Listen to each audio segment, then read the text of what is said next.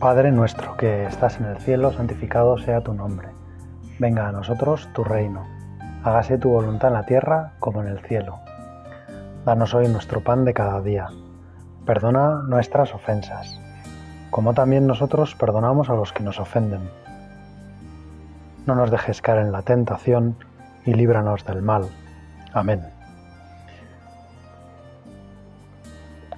Hoy vamos a hacer nuestra oración en esta serie de meditaciones sobre San José, pensando en las horas, quizá días, que dedicó San José a preparar la cuna del niño Jesús. Quizá aparentemente es algo tan material y tan pequeño que puede parecer que no da como suficiente para estar todo un rato haciendo nuestra oración, hablando con el Señor. Y sin embargo, es algo bastante importante para los cristianos. Aquel lugar donde nació Jesús no fue precisamente la cuna de San José. Podríamos decir que la cuna de San José fue un proyecto que no fue aceptado para estar en el primer portal de Belén, en el portal originario. Sin embargo, lo que allí hizo las funciones de cuna, aquel pobre pesebre, aquel lugar hecho para comer las bestias, posiblemente es hecho sin ningún cariño, sin ninguna mayor intención que sin más servir como algo robusto para que comieran allí las los animales. Sin embargo, fue el lugar elegido por Dios para que su hijo fuera depositado. La cuna que José había preparado con tanto cariño se quedó en Nazaret. Los sueños, las horas, el trabajo, el sudor, la fatiga, el cansancio de José se quedaron en Nazaret y en cambio en Belén fue utilizado algo que tenía muchísimo menos valor. Hoy la tradición nos dice que algunos restos al menos de, aquella, de aquel pesebre están en Santa María la Mayor, en Roma. Allí se veneran como reliquias algunos, algunas maderas del pesebre que acogió al niño Jesús. Aquel pesebre en que, quizá con un poco de dolor y de lástima, María y José depositaron en algunos momentos durante aquella Nochebuena y esos primeros días al niño Jesús. Y quizá pues, nos puede servir para hacer esta oración dirigirnos directamente a San José, preguntarle por aquella cuna y aquel pesebre preguntarle por lo que sucedió en su corazón, en su alma, en aquellos días en relación con ese pesebre. Seguro que eran pues una mezcla de sentimientos, pero en parte eso también era su relación con Jesús. La relación de José con Jesús pasó a través de aquel pesebre, de aquella cuna. Es fácil imaginar cómo José, después de saber que María estaba embarazada y que él tenía que actuar como el padre de Jesús, incluso que le iba a poner nombre, empezaría ya a pensar en todo lo necesario. Y siendo carpintero, es seguro que trataría de prepararle a su hijo la mejor cuna que pudiera. Si a José le hubieran encargado durante su vida de carpintero algunas cunas, esta iba a hacerla con mucho más interés, con mucha más dedicación, con mucho más cariño y con mucha más ilusión. A lo mejor José tenía que encontrar ratos libres entre sus ocupados días para ir planeando cómo haría la cuna. También es lógico que pensara en qué habitación la iban a poner y por eso pensaría bien en la altura, elegiría muy bien la madera, el color de la madera, que fuera una madera que fuera fácil de lijar y de dejar sin ninguna astilla, que fuera una madera por un lado robusta y por otro lado también flexible. Tantas cosas. Y José se fue decidiendo, fue tomando pequeñas decisiones sobre cómo iba a ser la cuna. Quizá también incluso hizo algún dibujo para pensar bien qué tablones necesitaba. Y es seguro que pues trabajaría con ilusión. Las horas que tuviera que dedicarle, que serían bastantes, a preparar la madera, a elegir bien los trozos. Y es posible que incluso mientras lo hiciera, pues canturreara. En los oficios manuales, pues es más fácil cantar mientras uno realiza una actividad. Y es posible que la ilusión con que José preparaba esta cuna le llevara a expresarlo pues cantando algunas canciones típicas de Nazaret. Nos lo imaginamos pensando en el niño, pensando en la ilusión, pues darle también como una sorpresa a María, pensando en que el niño estuviera cómodo, que estuviera a gusto, pensando que él quería que fuera la mejor cuna del mundo, porque era el mejor hijo del mundo el que iban a hacer porque era Dios que se hacía hombre, porque era el Mesías, porque era una cuna que tendría que ser como un trono. Era el primer lugar donde iba a reposar el Mesías que venía a liberar a Israel.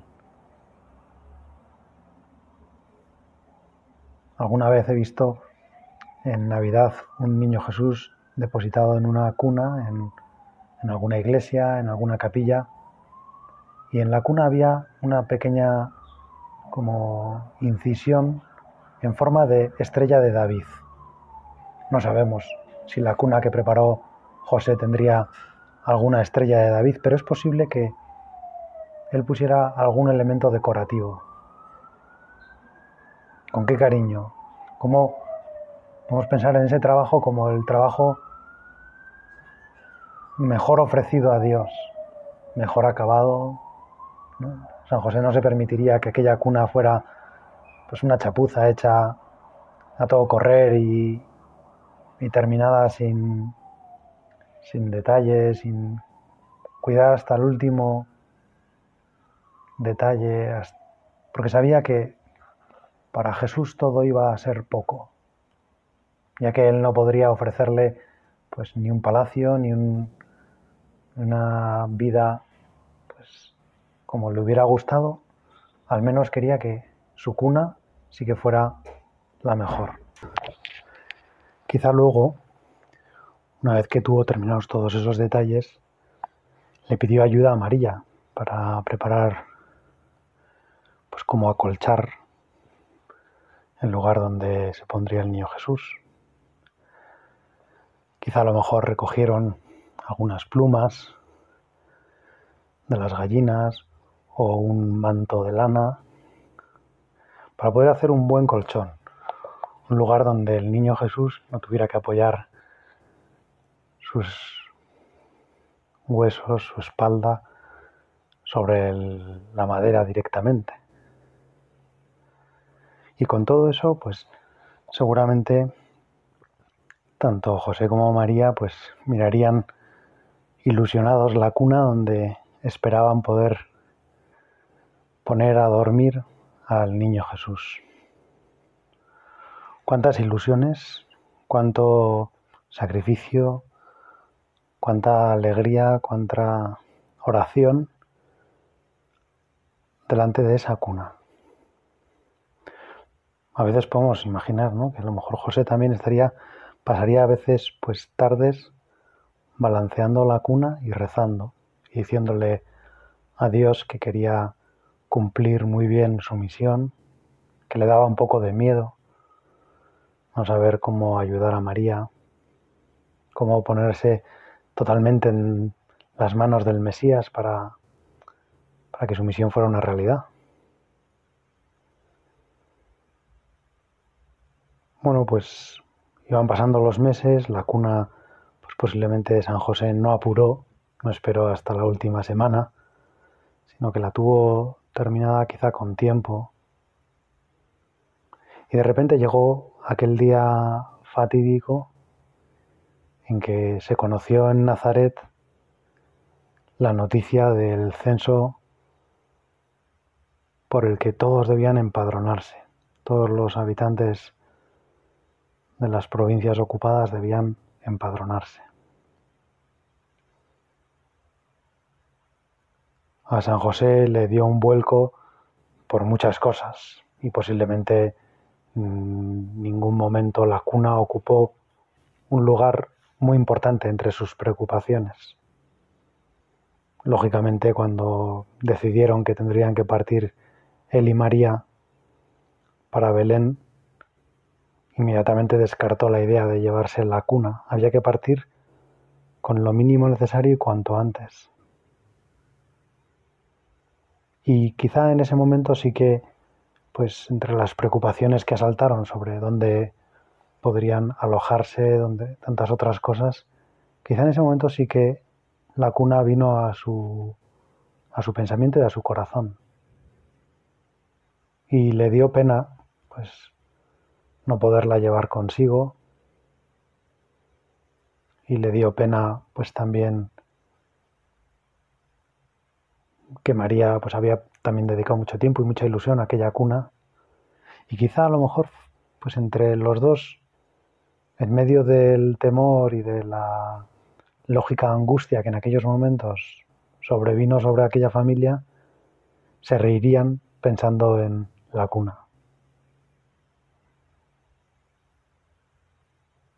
A veces sucede que en esos momentos cuando dos personas se quieren mucho, se conocen muy bien, son capaces de llorar y reírse juntas. Y es posible que José y María de algún modo lloraran y rieran pensando en toda la ilusión que habían puesto en la cuna como un elemento más de la preparación para que viniera Jesús y cómo de repente todo se desbarataba, como el decreto del emperador para que fueran a empadronarse echaba por tierra todos sus planes. Claro, en aquel momento pues eh, tuvieron que tomar una decisión, se pusieron a hacer las maletas, seguramente hicieron varias veces las maletas para ir quitando y descartando cosas que al principio habían considerado necesarias, pero que, visto la longitud del viaje y el estado de María, no podían cargar con ellas porque habría que dedicar el burro que podían llevar con ellos habría que dedicarlo enteramente a que llevara a María y solo podrían llevar lo que José pudiera cargar en sus hombros. Teniendo en cuenta que era un viaje de bastantes kilómetros y de varios días, no era aconsejable cargarse con nada que no fuera imprescindible para el viaje.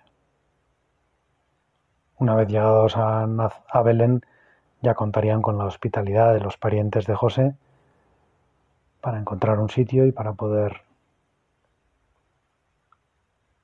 recibir al niño. Hicieron la maleta y llegó el día. Seguramente no mucho después de enterarse de la noticia, pues inmediatamente se apuntarían a alguna de las caravanas que salía para, para Belén y allí fue donde José y María por última vez vieron la cuna.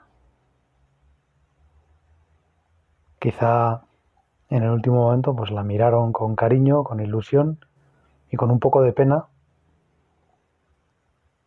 y quizá pues interiormente pensaron en que y se dirigieron a, al Señor, a Dios, que les estaba pues pidiendo que se desprendieran de esa cuna. No podían llevarla con ellos y no merecía la pena inquietarse más de la cuenta. ¿Qué tendría en el corazón José? ¿Cómo se dirigiría a Dios, entre otras cosas, hablándole de la cuna? A lo mejor sin más que ni le pasó por la cabeza, pero yo pienso a mí al menos me hubiera costado, entre otras cosas, entre otras muchas cosas, dejar la cuna ahí y no decirle nada a Dios. Y quizá a lo mejor José le dijo, pues cómo eres, Señor, que con toda la ilusión que había preparado yo esta cuna, ¿no? San José no se lo reprochó a Dios, pero bueno, hay que tener en cuenta que San José, como dijéramos, había puesto en esa cuna toda su profesión, toda su habilidad. Eso era realmente la aportación. A lo mejor por San José, pensando muchas veces que, pues que, que, iba a hacer a él por el Mesías, pues al encontrar que podía hacer algo donde profesionalmente él sí que sabía hacer las cosas bien, pues quizá desarrolló ahí como, o puso ahí mucha ilusión en esa cuna. Pero Dios tenía otros planes. San José en aquel momento no los conocía. San José no se imaginaba que su niño iba a nacer en un pesebre. Quizás si lo hubiera sabido, no hubiera decidido salir hacia Belén o hubieran planeado las cosas de otra forma. Era algo inesperado, algo inaudito. No se conocían, habría habido otros censos, lógicamente, pero quizá no eran suficientemente cercanos en el tiempo como para considerar lo que iba a pasar y lo que iba a pasar en, en Belén y cómo iba a llegar el momento de que Jesús naciera y no iban a tener lugar en ningún lugar, en ninguna posada. Por eso José todavía, pues, el recuerdo de la cuna para él era sin más, bueno, pues una contradicción un poco más que añadía un poco de dolor a la partida inmediata, al abandonar a sus familias respectivas, la de José y a la de María, para partir hacia Belén. Pero María le consolaría, seguro. María le dijo muchas veces, no te preocupes José, verás cómo todo sale fenomenal. Y José trataría de quitarle importancia porque en el fondo se daba cuenta de que no tendría que poner sus sentimientos por delante de lo que iba a suceder, que era demasiado grande lo que iba a suceder como para que él estuviera preocupado de la cuna.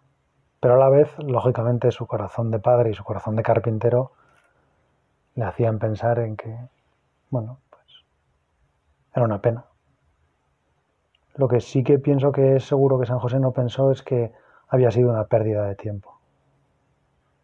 Todo ese tiempo que José dedicó a la cuna había sido oración, había sido cariño, manifestado en esa obra, en esa madera tallada para acoger al niño Jesús. Y cualquier cosa que hacemos por Dios nunca es perder el tiempo. Aunque no produzca el fruto que nosotros esperamos, nunca es algo que se desperdicia. Bueno, y sucedieron los días, el camino hacia Nazaret, hacia Belén, perdón. María fue dándose cuenta que el momento era inminente, José y María iban pues cada vez rezando más y procurando estar más cerca de Dios para saber cómo vivir ese momento y para también agradeciendo la maravilla de lo que estaba a punto de suceder en medio de unas circunstancias que no eran las que ellos habían planeado, pero que eran pues digamos lo menos importante, aunque para ellos era bastante importante, sin embargo, era lo más importante en comparación con lo que estaba a punto de suceder. El Mesías iba a nacer. Y llegaron a Belén y entonces sucedió otra gran noticia en la que se vieron, vieron como la ciudad, la pequeña ciudad de Belén, estaba desbordada de conciudadanos, de compatriotas suyos que venían a cumplir con la obligación del censo y que también, pues tratando de adelantarse a la llegada del invierno más duro, habían decidido ir cuanto antes a Belén, a cumplir con su obligación para censarse. Debió ser angustiante la búsqueda de la posada y la comprobación dramática de que no había sitio en ninguna posada, que no había lugar para que María diera a luz a Jesús. Ni siquiera no es que ya buscaran la casa de algún pariente o algún lugar suficientemente digno, sino es que no había ninguna habitación, no había un techo debajo del cual protegerse del frío de la noche. Y entonces llegó la noticia que, pues en medio de todas aquellas malas noticias, era una buena noticia de que alguien les dejaba un rincón en un establo, en una cueva donde se guardaban los animales. Les dejaba aquella cueva para que allí pudieran pasar la noche. Y me imagino a José pues con una pequeña antorcha o con una pequeña lámpara, quizá con algo de aceite, iluminando la cueva para buscar el mejor lugar para que María se sentara, para que se tumbara, buscando un poco de leña para hacer una hoguera y quizá tropezando en una de esas búsquedas con un pesebre.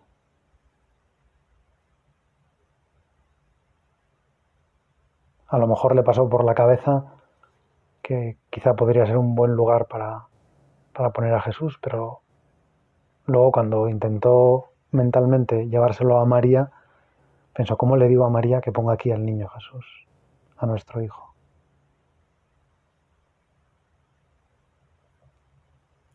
Entonces, José, pues quizá dentro de todas las dificultades, tampoco se paró demasiado en el, en el pesebre. Pero luego, bueno, pues en algún momento se lo sugirió a María a lo mejor y le dijo, y María encontró un sitio donde quizás si lo ponemos bien podemos preparar ahí para que cuando el niño tenga que dormir como una especie de cuna. Es un pesebre, tenemos que limpiarlo bien, pero quizá ahora ya no nos hacemos cargo ¿no? de lo que supone nuestros nacimientos cuando llegan las navidades y ponemos el Belén pues efectivamente ponemos unas pajitas y ponemos, ¿no? Y adornamos todo muy bonito, pero pero no se nos ocurre, no nos hacemos cargo de lo que puede ser un pesebre, ¿no? Quizá a las personas que trabajan en una, en una granja les sea más fácil pensar en el lugar donde comen el ganado. A nosotros es que ni se nos ocurre comer en el lugar donde ha comido otra persona. Cuando vamos, por ejemplo, a McDonald's y nos tenemos que sentar en la mesa que se han sentado otros antes, pues esperamos a que la limpien o procuramos limpiarla nosotros y, y nunca se nos ocurre como utilizar las mismas bandejas que han utilizado otras personas. Y eso que la bandeja puede que no se manche demasiado y que nadie come directamente de la bandeja. Sin embargo, Jesús nace en un sitio donde comían directamente y además sin cubiertos el ganado. Y que además era un lugar que nunca se limpiaba. Porque después de que han comido los animales, lo que se hace es echar más comida. Y más comida y más comida y más comida y así durante meses y años. Con lo cual no era un sitio para nada limpio, recogido y menos un lugar propicio para hacer de cuna. Y entonces aquí ya sí que San José empezó a, sufrir pensando en cómo, cómo iban a poner ahí al niño Jesús. Y lo prepararían con todo cariño en medio de la poca luz que había en aquel momento y con la prisa de que el niño Jesús estaba naciendo.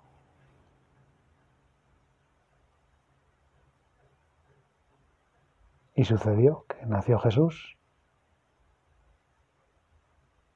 y San José lo tuvo en sus brazos y resultó que en algún momento, pues María querría coger al niño en sus brazos, San José se lo pasó, estaban emocionados, y a la cuna por supuesto se les había olvidado, el pesebre también, estaban impresionados porque acaba de nacer el Mesías. Y les impresionaba ver lo normal que era, como cualquier otro niño. Y lo besaron y lo abrazaron y y lloraron de alegría posiblemente. Y se abrazaron los tres y fueron muy felices. Pero en algún momento María le pidió, ¿no? María estaba muy cansada lógicamente del viaje y en algún momento seguramente María le pidió a José que lo sujetara, pero también en otro momento José tendría que irse a poner más leña en el fuego o a recibir a los pastores que venían, o a traer un poco de agua para María, o a preparar la cena. ¿Qué podía hacer José en esos momentos? En algún momento tuvo que dejar al niño en el pesebre. Y queremos preguntarle, José, ¿cómo fue la primera vez que dejaste, que recostaste al niño en el pesebre? ¿Qué sentiste? ¿Qué fue lo que vino a tu corazón?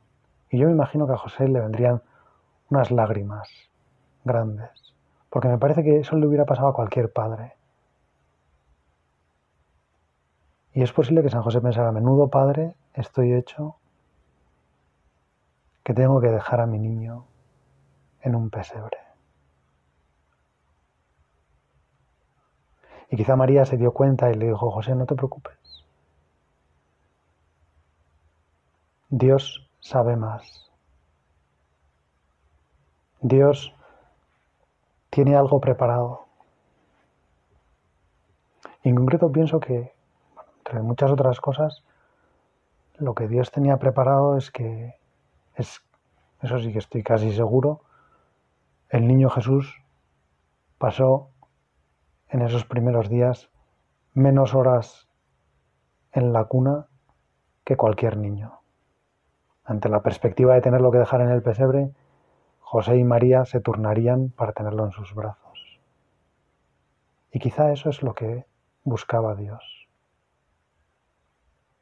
Dios no había rechazado el proyecto de San José, no había una cuna en el mundo como esa. Pero Dios quería otra cuna mucho mejor, los brazos de José, el regazo de José, su calor, su cariño. No es verdad eso que cantamos en los villancicos de que el niño Jesús se asustaba de San José porque le pinchaba con las barbas. Al niño Jesús, el sitio donde más le gustaba estar, mucho mejor que esa cuna, que era la mejor del mundo, eran los brazos de José, en los brazos de María. Y con este, entre comillas, podríamos decir, truco, o con este plan frustrado que Dios tenía pensado desde la eternidad, consiguió su propósito. Estuvo muchas horas